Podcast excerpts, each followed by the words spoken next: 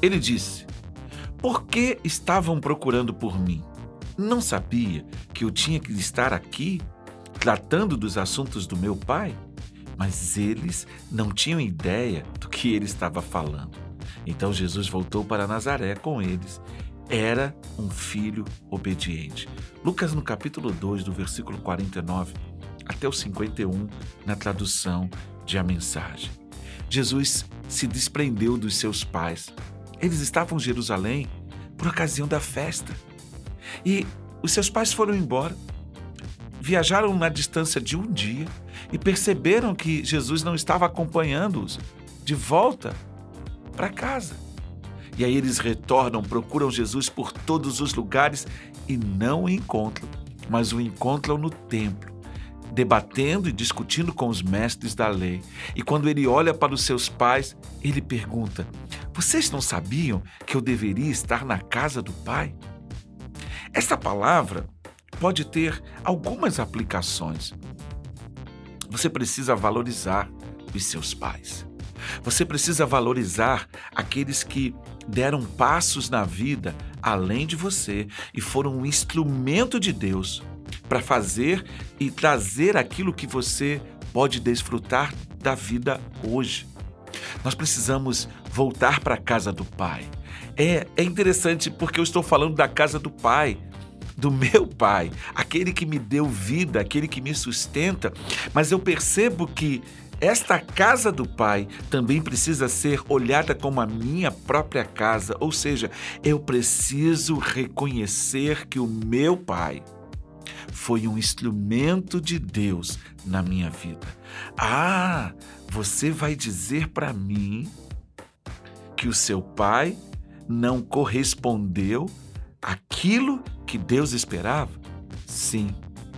Às vezes isso acontece. Na realidade, muitas vezes isso acontece.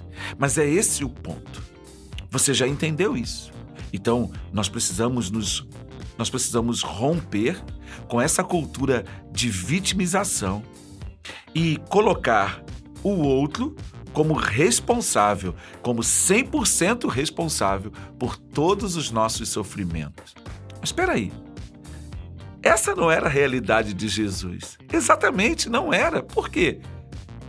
Porque ele, mesmo sendo quem era, estando na casa do Pai, tratando dos assuntos do eterno, ele acompanhou aos seus pais.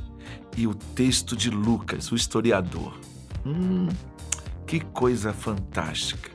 Ele disse: era um filho obediente, mesmo sendo quem era, o filho do Deus vivo.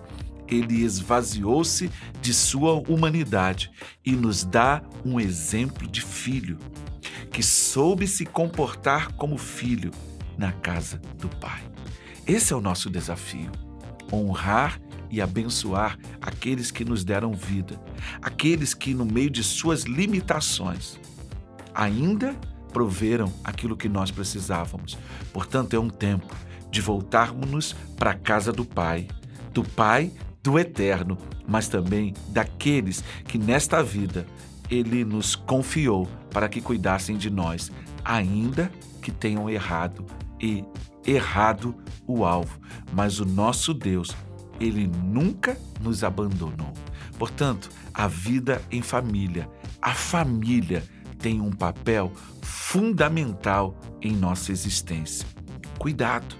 Você precisa ter muito cuidado para que você, no meio da sua dor, no meio dos seus das suas angústias, você se perca e acabe reproduzindo o mesmo modelo que você aprendeu pela observação. Que Deus te abençoe.